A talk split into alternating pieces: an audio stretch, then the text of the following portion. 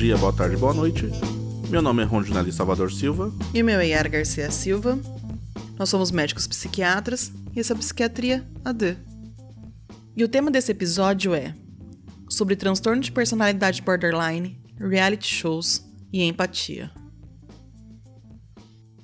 Ok, mas antes da gente começar o episódio propriamente dito, vamos aos avisos gerais. Psiquiatria D é um podcast sobre saúde mental a partir da perspectiva da psiquiatria e do diálogo com diversas áreas do conhecimento. Podcast é uma forma de comunicação similar ao programa de rádio, em que você pode ouvir o conteúdo enquanto trabalha, estuda ou se diverte fazendo outras coisas. Psiquiatria D é um podcast independente, sem patrocínios ou conflitos de interesse. Pedimos então para que nos ajude divulgando os episódios e compartilhando nossos perfis no Facebook, Instagram, Twitter e agora também no YouTube.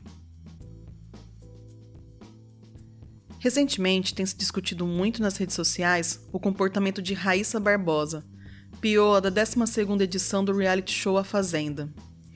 E o tratamento que essa participante direcionava aos colegas e os colegas direcionavam a ela. A PO tem sido notada pelas suas crises de instabilidade emocional, carregadas de ansiedade, irritabilidade e agressividade com outros participantes, os quais também chegam a provocá-la para ver perdendo a cabeça. O agente da modelo afirma que a emissora de TV na qual é reproduzido esse reality show estava ciente das condições de saúde da modelo e que ela apresentava transtornos mentais. O transtorno de personalidade borderline também é conhecido pelo nome de transtorno de personalidade limítrofe e será o tema do podcast de hoje. Pois é, Yara, e vamos de reality show nesse episódio. Olha só. A gente costuma dizer que um dos objetivos do podcast Psiquiatria D é trazer a psiquiatria cada vez mais para o cotidiano, para que a gente possa refletir sobre quais são seus impactos, a extensão das ações do diagnóstico médico psiquiátrico e também quais são as necessidades aí de intervenções, como é que a gente pode pensar isso a partir de um diálogo amplo com a sociedade. Dessa vez a gente tem um exemplo de como é que num programa tão popular quanto o reality show A Fazenda, aparece um tema bastante relevante do ponto de vista da saúde mental, que é o transtorno de personalidade do tipo borderline. E olha só, a Yara falou sobre dois nomes aí possíveis, né, o transtorno de personalidade borderline e o transtorno de personalidade limítrofe, mas é, dependendo da tradução que se encontrar também, você vai ter o transtorno de personalidade do tipo instabilidade emocional. Agora, pensando no nome e como é que a gente usa termo de, de, do ponto de vista da psiquiatria, existe algumas divergências com relação a esse nome, particularmente porque as informações que circulam pela internet elas dizem respeito a diversos modelos classificatórios. Para a gente então tentar resolver de uma forma bastante simplificada aqui, o médico psiquiatra usa dois modelos classificatórios particularmente a CID-10, quem conhece o termo CID deve, já deve ter visto isso surgir ali quando vai até o médico, precisa dizer qual é a razão dele ter ido até o médico, e o médico diz um, um CID, né, que é um Código Internacional de Doenças. E existe um documento internacional que diz respeito a inúmeras doenças, diversas delas, é um documento da OMS. E esse CID vai ter um nome específico, como ele chama os diversos diagnósticos médicos, inclusive os médicos psiquiátricos. Existe um outro modelo classificatório que influencia bastante o CID, que é o DSM, que numa tradução para a língua portuguesa seria o Manual Diagnóstico Estatístico, e que vai ter uma outra tradução também. Então a gente vai encontrar termos é, diversos para designar isso, que dizem respeito a esses dois modelos classificatórios. Fora isso, esses modelos eles têm edições diversas, então o DSM está na sua quinta edição, ou seja, foram cinco edições pensando como é que seria o diagnóstico, e o CID está no seu décimo modelo, ou seja, indo para o seu décimo primeiro agora, inclusive. Então são 11 modelos que circulam aí. Então a gente vai encontrar de forma mais generalizada o, nome, os nomes, né, transtorno de personalidade do tipo borderline e transtorno de personalidade do tipo limítrofe, mas também a gente vai encontrar transtorno de personalidade do tipo instabilidade emocional dizem respeito à mesma coisa, que vai mudar é qual o sistema classificatório e qual é a edição sobre a qual a gente está falando. Mas a gente vai encontrar também termos que não fazem sentido, como síndrome borderline. A gente não, a gente não, não reconhece o termo síndrome borderline na medicina psiquiátrica. Bom, partindo disso, eu acho que uma, uma das questões para a gente pensar, para a gente começar a definir aqui, era e aí quem deve estar tá ouvindo a gente deve estar tá pensando também, tá, mas depois da sala, o que que é esse tal de transtorno de personalidade borderline? A Yara vai, vai falar mais precisamente daqui a pouco para você que está ouvindo quais são alguns sintomas mais característicos, vai falar um pouquinho sobre eles, mas eu vou falar de forma geral como é que isso chega pra gente. Então, primeiro eu gostaria de lembrar porque que a gente usa o termo transtorno. Olha só, por que tudo aquilo que envolve psiquiatria a gente usa o termo transtorno e não doença? Algumas pessoas acham chique, inclusive, nossa, acho tão legal quando o médico psiquiatra fala transtorno. Mas a verdade é que a gente não usa o termo doença e sim o termo transtorno no seu lugar, porque transtorno significa que a gente não sabe qual é a causa. A gente não consegue descrever qual é a razão pela qual a pessoa sofre ou padece daquele sofrimento psíquico que ela tem. Mas a gente é capaz de descrever, por outro lado, quais são as suas apresentações, como é que são seus sintomas, como é que é o curso, né, desenvolvimento desse transtorno psiquiátrico, quais são as implicações para a vida. Consegue saber também como é que a gente pode tratar do ponto de vista de psicoterapia, de intervenções no dia a dia, de intervenções também farmacológicas ou medicamentosas e por aí vai mas o termo transtorno significa isso. A segunda coisa que surge é, mais que nome longo, né? Por que não chama só transtorno borderline? Por que, que tem que chamar transtorno de personalidade? Porque a gente parte do princípio que esse transtorno, ele aflige uma pessoa, e essa pessoa, com todas as pessoas, não tem uma personalidade. Personalidade que do ponto de vista psicopatológico, a gente vai definir como um conjunto de comportamentos persistentes, traços mentais persistentes também, que distinguem a pessoa da outra. Então é a forma de ser da pessoa no mundo. A maneira como a pessoa se comporta, como ela pensa, como ela reage a situações diversas na vida. Esse conjunto a gente vai chamar de personalidade. E essa personalidade ela vai ser definida a partir das experiências sociais de cada um, no ambiente que essa pessoa vive, mas também de uma certa percepção subjetiva de cada um. Então veja, a personalidade é uma coisa complexa para a gente pensar. É a somatória de diversas experiências sensoriais ao longo da nossa existência também. Então quando a gente fala de um transtorno de personalidade, a gente está partindo do princípio que existe uma coisa que causa sofrimento para a pessoa ou para quem está ao redor dela, que é o que a gente define transtorno. A gente vai entender que se envolve a personalidade, que esse sofrimento está associado com a personalidade da pessoa. E quando a gente fala de borderline, a gente vai chegar no último elemento que é o tipo de forma de sofrimento ou o conjunto específico de apresentações sobre a personalidade da pessoa que estão causando isso. E de onde que vem esse termo borderline? Que é um termo ou instabilidade emocional em outras classificações também. O termo borderline ele é do começo do século 20. Ele é um termo que vem associado de pesquisas, principalmente de psiquiatra estadunidense, que estava ali observando uma coisa que chamava bastante atenção para ele. Então ele via algumas pessoas que em situações de maior sofrimento, de maior estresse, de maior dificuldade em lidar com as questões do dia a dia, faziam sintomas psicóticos, similares ao que faz as pessoas que sofrem de esquizofrenia. A gente não fez nenhum episódio aqui ainda sobre esquizofrenia, você já deve estar pensando quanto esse assunto pode ser interessante também, a gente vai fazer no futuro ainda. Mas a gente costuma dizer que esquizofrenia a gente vai resumir muito tranquilamente aqui, mas a gente vai resumir muito mesmo. A gente vai entender aqui como um transtorno psiquiátrico que está associado com delírios e alucinações. A gente vai voltar a falar sobre isso mais especificamente no futuro, mas é isso. Então, de um lado, a pessoa pode ter um delírio no qual ela acredita que alguma coisa que está acontecendo não está acontecendo de verdade. E ela também pode começar a ter uma alteração de senso-percepção nos esquizofrênicos, particularmente da audição, ela pode começar a ouvir coisas que não estão acontecendo. Então, o que esses pesquisadores aí perceberam no começo do século XX, com as pessoas que sofrem de transtorno de personalidade tipo borderline, é que essas pessoas, em situações limite de sofrimento, apresentavam sintomas parecidos com o que essas pessoas esquizofrênicas apresentavam. E olha que interessante isso. Eles surgiam e surgiam de forma muito rápida e também passavam de forma muito rápida. Em horas, às vezes, dias no máximo.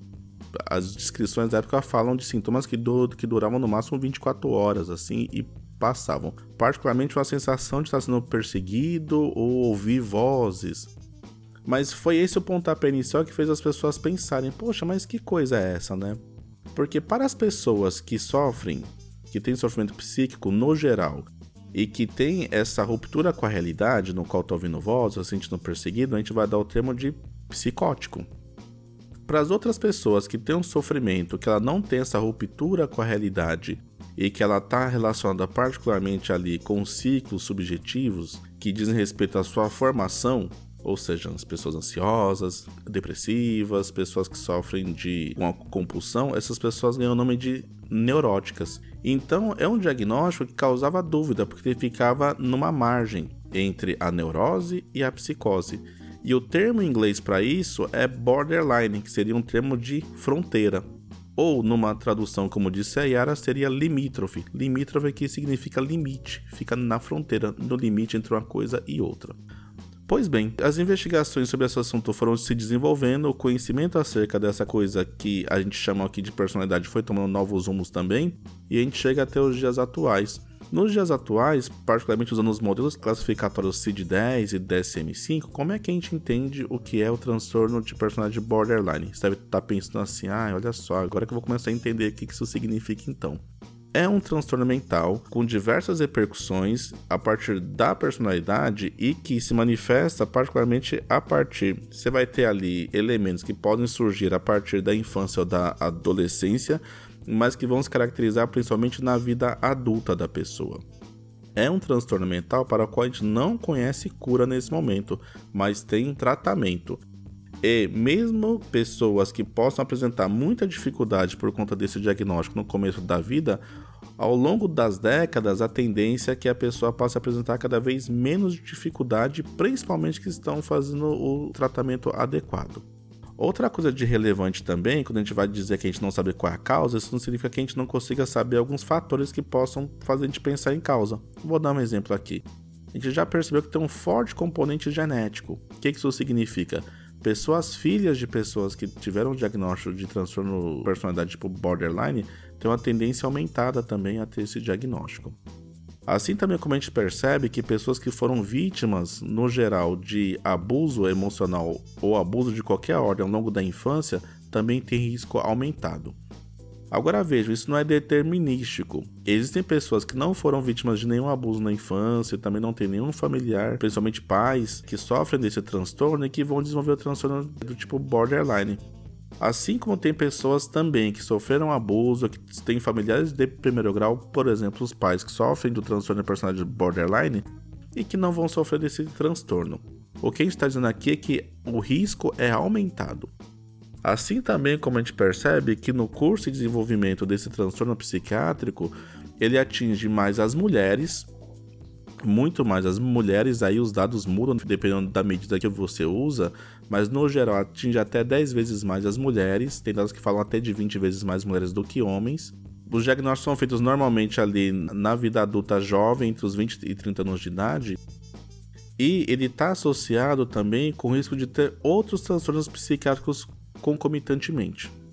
O que, que chama a atenção da gente aqui? É que, como a Yara vai falar daqui a pouco, e você já deve estar pensando também, uma das traduções do transtorno de personalidade é estabilidade emocional. Então, essa pessoa se coloca em risco, tem uma dificuldade no controle dos impulsos também, que vai se manifestar em diversas ordens, desde a pessoa que tem uma pequena dificuldade com isso até pessoas que têm grandes dificuldades com isso. E nessa situação de impulso, a pessoa pode, por sentir-se deslocada, sentir-se mal, sentir um sofrimento intenso, atentar contra a própria vida. E aí, uma característica recorrente nas pessoas que sofrem desse transtorno é tanto um aumento da frequência de pessoas que se machucam, assim também como pessoas que tentam retirar a própria vida. E aqui é importante a gente falar sobre isso de forma aberta e tentar ajudar você que sofre disso ou você que conhece alguém que sofre também de transtorno de personalidade tipo borderline. Tem tratamento, o tratamento é bacana, ele é efetivo e ajuda a salvar muitas vidas. E aí eu tô encerrando aqui, para você que tá ouvindo a gente, tô encerrando pra Yara começar a dizer a importância da empatia. A Yara vai começar a falar sobre alguns sintomas, algumas características que estão recorrentes e por que, que a gente falou sobre empatia ali no nome que a gente deu para esse episódio. É porque é importante ter empatia com alguém que sofre entender que os momentos de explosão, por exemplo, que acontecem, não devem ser tratados de forma leviana, não devem ser minimizados, não devem ser tratados como se fosse algo menor ou até fazer uma caricatura disso. Devem ser tratados como um fenômeno de sofrimento que precisa de apoio, precisa de gente que entenda o que está se passando e precisa também de uma sustentação de quem está ao redor e respeitar o momento da pessoa. Me chamou a atenção o que aconteceu em algum momento lá no reality show, não vou falar sobre nomes aqui, mas em um certo momento algumas peoas começaram a tensionar com a Raíssa, entendendo que ela teria uma dificuldade em controlar os seus impulsos. Eu fico pensando qual seria a resposta, por exemplo, se a gente. Vamos imaginar uma outra situação aqui. Uma pessoa que tem uma alergia a um certo alimento e alguém obrigasse ela a comer aquele alimento que causa alergia a ela. Como é que seria a repercussão disso? E eu acho que é importante a gente refletir sobre isso. Sobre o papel que a gente dá para as pessoas que estão em sofrimento psíquico no nosso dia a dia a maneira como a gente pode auxiliar as pessoas, mas também a maneira como a gente tem que ajudar o ambiente a ser cada vez mais saudável para que as pessoas em sofrimento possam se deslocar com respeito e dignidade que merecem. E segue a Yara. Então, Rondinelli, vamos tentar dar uma aprofundada agora nessas características do transtorno de personalidade borderline. O transtorno de personalidade borderline ele é caracterizado por um padrão de instabilidade nas relações interpessoais, na autoimagem e nos afetos, que essa pessoa apresenta uma impulsividade acentuada que surge no início da idade adulta e está presente em vários contextos. E você falou antes que alguns traços podiam ser vistos na adolescência, na infância e na adolescência. E por que, a gente não fala que esse transtorno surge, então, em idades mais precoces da nossa vida? Por mais que a gente note alguns traços, principalmente na adolescência, a gente não pode falar que esse transtorno existe na infância e na adolescência, porque nesse período de vida nós estamos moldando ainda a nossa personalidade. E esse diagnóstico só é realizado quando a gente já tem uma personalidade pré-estabelecida. Uma das características é que as pessoas que têm transtorno de personalidade borderline temem um abandono de pessoas que consideram importantes em suas vidas. E qualquer movimento que elas entendam que sugira um abandono, real ou não, já é suficiente para que tenham um sofrimento importante e atitudes desesperadas para evitá-lo. Vou dar um exemplo. Uma pessoa que tem transtorno de personalidade borderline pode interpretar mal ou de uma forma fantasiosa o fato, por exemplo, de sua amiga sair com outras pessoas que não ela.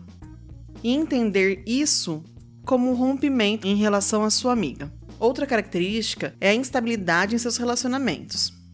Pois em pouco tempo, alguém muito importante ou respeitado e querido para essa pessoa que tem transtorno de personalidade borderline Caso tome alguma atitude que seja mal interpretada ou que fira de certa forma os interesses dessa pessoa com transtorno, ela pode ser automaticamente rejeitada, desvalorizada e haver um rompimento real dessas relações. Então é comum que as pessoas que têm o transtorno de personalidade borderline, que elas vão pulando de relacionamentos em relacionamentos. Então mudem muito de grupos de amigos, mudem muito de parceiros, mudem muito sua relação com pessoas dentro da própria família isso acontece com uma certa frequência. Isso é muito apontado por familiares que chegam ao consultório com essas pessoas, ou por esposas, na maior parte das vezes esposas no caso, os filhos. Eles conseguem relatar bastante pra gente esse tipo de relação. As pessoas que têm transtorno de personalidade borderline, elas podem fantasiar muito dentro das relações. Elas podem idealizar e com isso se frustram consideravelmente quando a outra pessoa não atinge as suas expectativas. Outra característica é a dificuldade das pessoas com transtorno de personalidade borderline se auto-perceberem. Às vezes elas não conseguem entender a variação do humor ou a variação de seu comportamento e até mesmo distinguir o que pode ter causado tal variação, tal oscilação, e dessa forma, a pessoa tem sofrimento importante com essas oscilações frequentes e de grande intensidade que podem se repetir constantemente por não notarem seu comportamento. É comum que a pessoa alterne entre horas ou dias de sofrimento intenso, associado a uma angústia, e momentos de plenitude e sequer conseguir falar ou apontar o que aconteceu, o que se passou. Outra característica é que essas pessoas são muito marcadas pela sua impulsividade. Elas reagem rapidamente e de forma exagerada às suas emoções, mesmo que conscientemente entenda que havia saídas mais prudentes e resolutivas para aquele momento. A impulsividade não está presente só em um fator da vida. Normalmente ela está em vários componentes do dia a dia. Devido a essa grande impulsividade, associada a reações aumentadas dos fatos e ao grande sofrimento, essas pessoas que têm transtorno de personalidade borderline podem chegar a se autoferir, a se automutilar, intencionalmente, como uma tentativa de aliviar os desconfortos e o sofrimento. No entanto, esse efeito tende a durar menos tempo que o sofrimento, o que não ajuda tanto essa pessoa e pode levar ela a fazer disso uma prática recorrente, sempre buscando um conforto que nunca chega ou é suficiente através de cortes, machucados, beliscões. Algumas outras pessoas chegam a tentar o suicídio. Na maioria das vezes, isso se dá de forma impulsiva, que por vezes pode levar familiares e amigos a julgarem esse ato e falarem que a pessoa faz isso apenas para chamar a atenção. Nós do Psiquiatria D consideramos de extrema importância e gravidade qualquer ato de automutilação ou de suicídio, ou de tentativas de suicídio. Por vezes, as pessoas com transtorno de personalidade borderline apresentam variações importantes do humor ao longo de um mesmo dia, ou num pequeno período de tempo, e devido à exacerbação desse humor, elas podem ter o comprometimento de sua funcionalidade, além de seus relacionamentos íntimos, mas também, por exemplo, em ambientes do trabalho, escolares. Essas pessoas também descrevem com muita frequência para gente sentimentos crônicos de vazio, uma dificuldade de perceber. Embora a gente note pelos relatos que há um sentimento bem carregado de sofrimento, ansiedade, irritabilidade, elas muitas vezes podem não reconhecer tais sentimentos ou não reconhecê-los fora da crise e descrevem para gente uma sensação de um grande vazio interior. Elas podem também apresentar uma raiva intensa, inapropriada, ou seja, elas podem também apresentar uma raiva intensa, inapropriada ou dificuldade em controlar esse sentimento. Às vezes, fatores estressores muito pequenos geram uma raiva muito maior, uma intensidade muito desproporcional à causa. E como Rondinelli já falou antes, explicou um pouquinho da origem do nome do transtorno de personalidade borderline ou transtorno de personalidade limítrofe, uma das características também que essas pessoas podem apresentar é que, frente a alguns estressantes, alguns estresses importantes, elas podem apresentar um quadro psicótico ou um quadro que se assemelha a um quadro psicótico, mas que tendem a ser transitórios. E elas podem também apresentar quadros associativos intensos, como, por exemplo, uma despersonalização, que a gente pode falar aqui como uma, um sentimento de que a pessoa se desconecta do próprio corpo, ou uma desrealização, então a pessoa passa a perceber de uma forma alterada o ambiente que ela se encontra, e até amnésias dissociativas, quando a pessoa, frente a um grande estresse, não, não consegue lembrar de algumas coisas que aconteceram ou que ela fez. Agora, entendendo um pouquinho melhor, um pouquinho mais aprofundado o que é o transtorno de personalidade borderline e suas características, a gente pode entender qual que é a problematização disso com a mídia. Para você que chegou até aqui, este é o 21 episódio do Psiquiatria D podcast que fala sobre o transtorno de personalidade borderline, reality shows e empatia. E gostaria de reforçar o seguinte, né? Gostaria de começar aqui reforçando uma coisa bastante importante, que ao falar sobre diagnósticos médico-psiquiátricos, o objetivo é difundir informação sobre o tema. O diagnóstico médico-psiquiátrico é privativo do médico. Caso você suspeite que você ou algum conhecido seu possa sofrer esse transtorno, procure auxílio médico. e vai ajudar você a elucidar o caso e propor caminhos a seguir.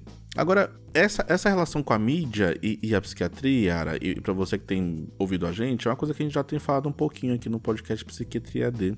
A gente tem pequenos ensejos hoje em dia na mídia. Isso foi que o debate está ficando bastante, bastante difundido sobre alguns temas. Então a gente, a gente começa a ver, por exemplo, o setembro amarelo tomar força ao falar sobre o sofrimento mental, particularmente associado aí com a tentativa de suicídio. Mas o tema, transtorno de personalidade borderline, ainda é um tema bastante desconhecido da mídia e também da população geral.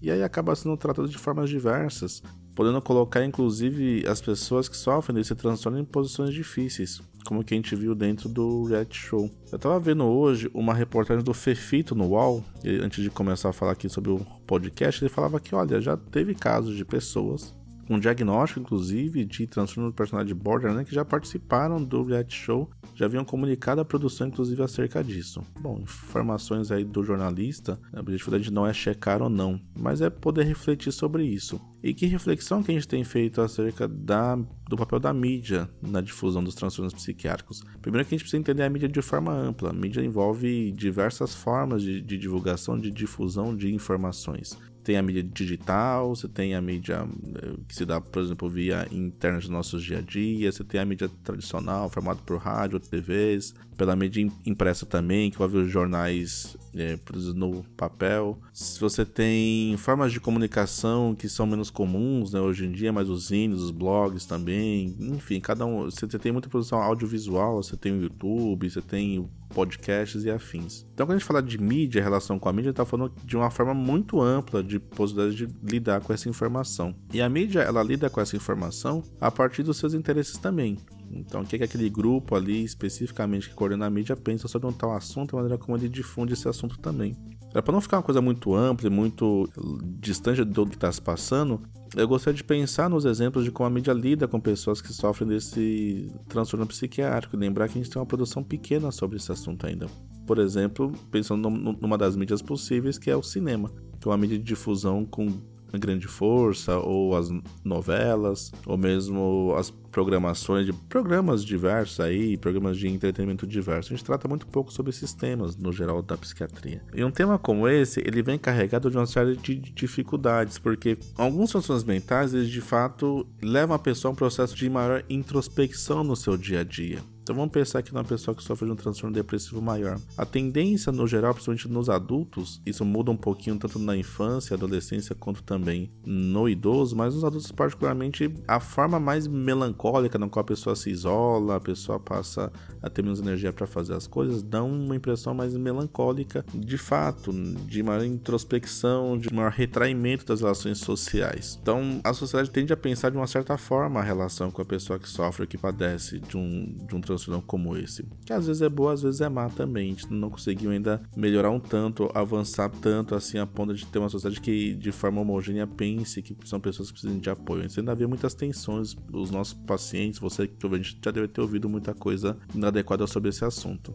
O transtorno de personalidade borderline, ele envolve pessoas que são primeiramente pessoas. A gente gosta sempre de refletir sobre isso aqui no, no podcast. Antes de ser um diagnóstico, somos, somos pessoas. Pessoas com desejos, com características, com vontades. Tem pessoas podem trabalhar, podem ter família, podem ter interesses diversos ali e sofrer de um transtorno psiquiátrico que vai prejudicar a sua vida, que vai atrapalhar a sua vida de alguma forma. Esse transtorno psiquiátrico do qual a gente está falando aqui, ele carrega uma característica possível que é, junto com esse ato de impulsividade, uma certa expressividade do seu dia a dia que mobiliza as pessoas de uma diversa forma. E da maneira como algumas dessas pessoas mobilizam a sociedade, podem gerar tensões na sociedade. Então são pessoas que podem ser vistas como é, pessoas que buscam conflito, pessoas com pouca tolerância, pessoas que se expressam de uma forma que se acha inadequada para aquele ambiente, e daí podem sofrer por conta disso, uma série de reveses, porque a sociedade não quer aceitar, não quer ter paciência de entender que momento psíquico aquela pessoa está vivenciando ali. Por outro lado, também a gente pode interpretar isso de uma forma que também não vai ajudar tanto, que é entender que a pessoa que padece ou que sofre um transtorno do tipo de personalidade do tipo borderline, que pode ser uma pessoa intensa simplesmente, que pode ser uma pessoa que diz verdades, uma pessoa que não tem papas na língua,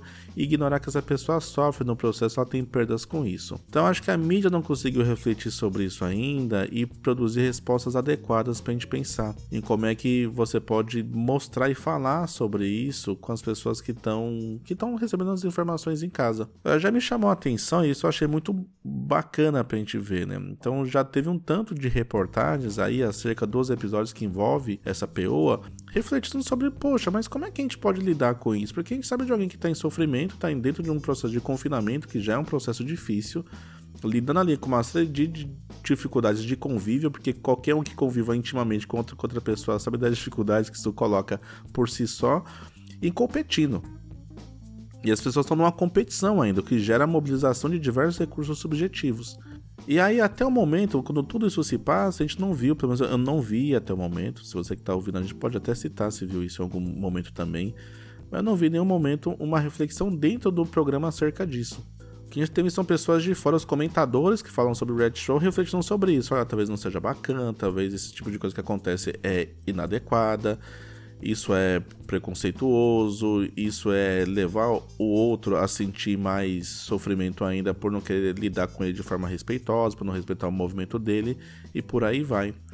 Mas acho que uma coisa bacana é a gente pensar em como é que a gente pode tensionar com a mídia para que a mídia possa falar sobre isso de forma aberta dizer o que está se passando ali, chamar os peões para falar sobre isso, falar sobre a característica de cada um.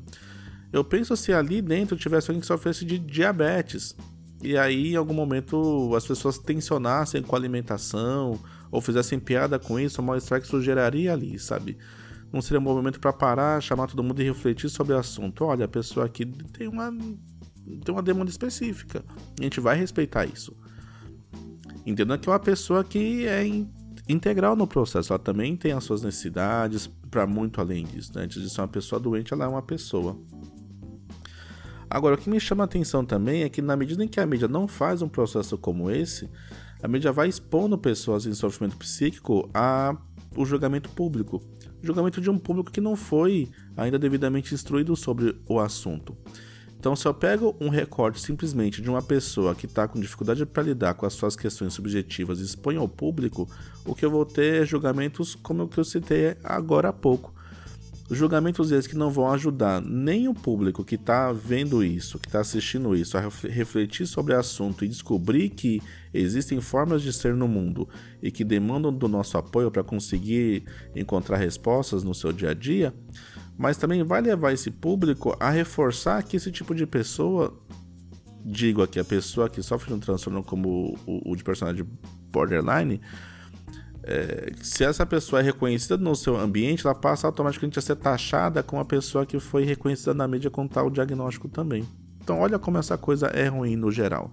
Eu estou, de um lado, deixando de informar a população sobre isso, eu tô, por, por outro lado, deixando de garantir para essa pessoa uma relação de respeito e dignidade, mas eu estou deixando também de ajudar a conscientizar a população e pessoas que possam sofrer disso, ou que tenham conhecidos, familiares, amigos e afins que sofram disso, a procurar apoio também. Então a gente acaba formando uma tríplice aliança que é muito ruim aqui para as pessoas que acabam sofrendo e quem acaba sofrendo mais, a gente, o termo sofrendo não foi tão utilizado aqui, é a pessoa que tem esse transtorno psiquiátrico. Então, então Yara, então para você que está ouvindo também, o que eu queria refletir é nesses termos. E mesmo quando a gente fala sobre transtornos psiquiátricos aqui, a gente entende que não é tão tranquilo assim, que existem diversas gradações, gravidades. A gente tem desde a pessoa que sofre um transtorno de, eh, de algum transtorno psiquiátrico que tenha pouquíssimas repercussões na sua vida, essa pessoa consegue, inclusive, com mudanças de hábito de vida em alguns casos muito particulares, a remissão ou consegue lidar com seus sintomas sem repercussões no seu dia a dia, assim como a gente tem pessoas que demandam tratamento intensivo por ano às vezes, por anos às vezes, reforço aqui. E aí o que eu estou tentando dizer é que quando a gente não lida com isso de forma explícita, quando a gente não deixa evidente, quando a gente não consegue falar sobre isso, a impressão que dá é que cada episódio é uma coisa isolada e que tem que ser tratado a partir do julgamento do escrutínio público também. Pois bem, baseada nessa problematização, a gente sempre chega na necessidade de você difundir as informações e é o que o Psiquiatria D está tentando fazer aqui. De um lado, entender esse sujeito singular, essa pessoa que está sofrendo, como uma pessoa rica de possibilidades, rica de desejos, ricas de vivências na sua vida. É, existem pessoas diversas ao longo da história que tiveram tal diagnóstico e foram importantíssimas nas ciências, cultura e afim mas também por entender, por um outro lado, que é a partir da reflexão pública que a gente pode pensar também como é que a gente encontra respostas coletivas para lidar com pessoas que estão em situação de sofrimento, para que isso não fique confinado apenas numa conversa de setor especializado. Ah, só quem sabe isso é o médico psiquiatra, o psicólogo, quem sabe isso é o familiar, a pessoa que sofre. Não, é difundir informação como forma até de diminuir preconceitos também. Não é isso mesmo, Yara? Eu acho que agora você vai falar um pouquinho sobre como é que funciona o tratamento de forma global para essas pessoas né, que estão sofrendo disso, sofrendo desse, desse transtorno psiquiátrico e como é que a gente pode até ajudar, se for o caso também. É isso mesmo, Rondinelli. O tratamento para o transtorno de personalidade borderline pode ser feito com a combinação de psicoterapia e tratamento farmacológico. A psicoterapia é de extrema importância para que a pessoa entenda melhor sua forma de funcionar, para que assim ela possa se perceber, perceber situações estressoras e, por fim, melhorar a sua forma de reduzir o sofrimento. As medicações que na psiquiatria nós costumamos usar para auxiliar esse tratamento, elas ajudam a aliviar essa sensação crônica de vazio que as pessoas que têm o transtorno de personalidade borderline referem com uma certa frequência, além de também reduzir essas oscilações importantes do humor e a impulsividade que a pessoa apresenta.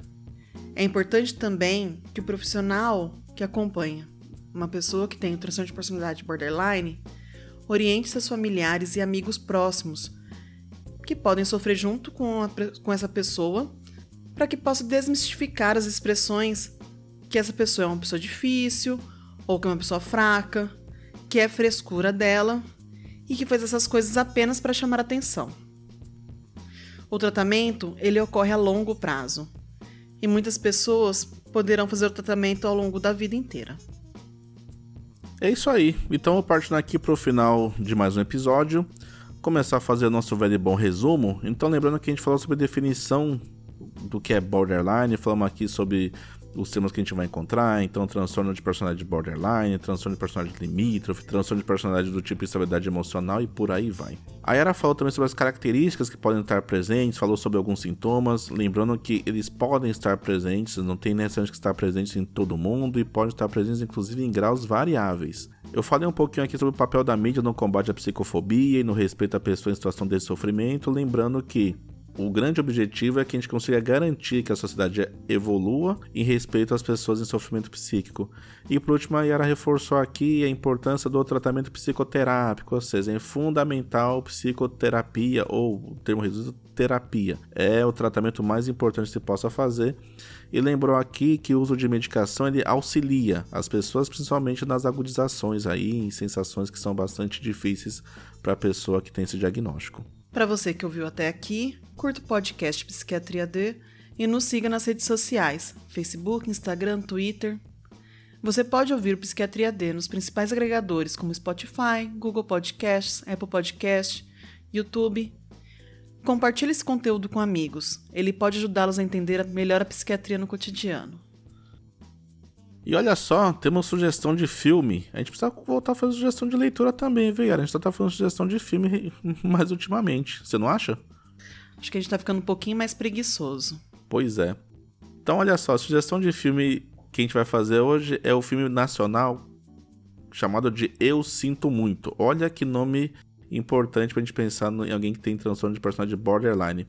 É um filme nacional de 2019 ele fala de um cineasta que está produzindo um documentário. Ele é um filme que fala sobre um documentário. E esse documentário é sobre pessoas que sofrem de transtorno de personalidade borderline. Então, nesse filme que trata sobre um documentário ficcional, ele vai abordar diversas pessoas que sofrem desse transtorno e vai mostrar formas de apresentação muito distintas, inclusive saindo muito dos rótulos, saindo muito dos estereótipos que você pode ter vindo por aí. Então, para isso, ele acompanha particularmente três pessoas, ele acompanha um pouquinho mais, mas mais de perto umas três pessoas ali que apresentam alguma crise ou instabilidade emocional e que têm dificuldades em manter relações interpessoais, seja por terem sofrido algum tipo forte de trauma ou não. Então por hoje vamos ficando por aqui. Até a próxima. É isso aí, pessoal. Até a próxima.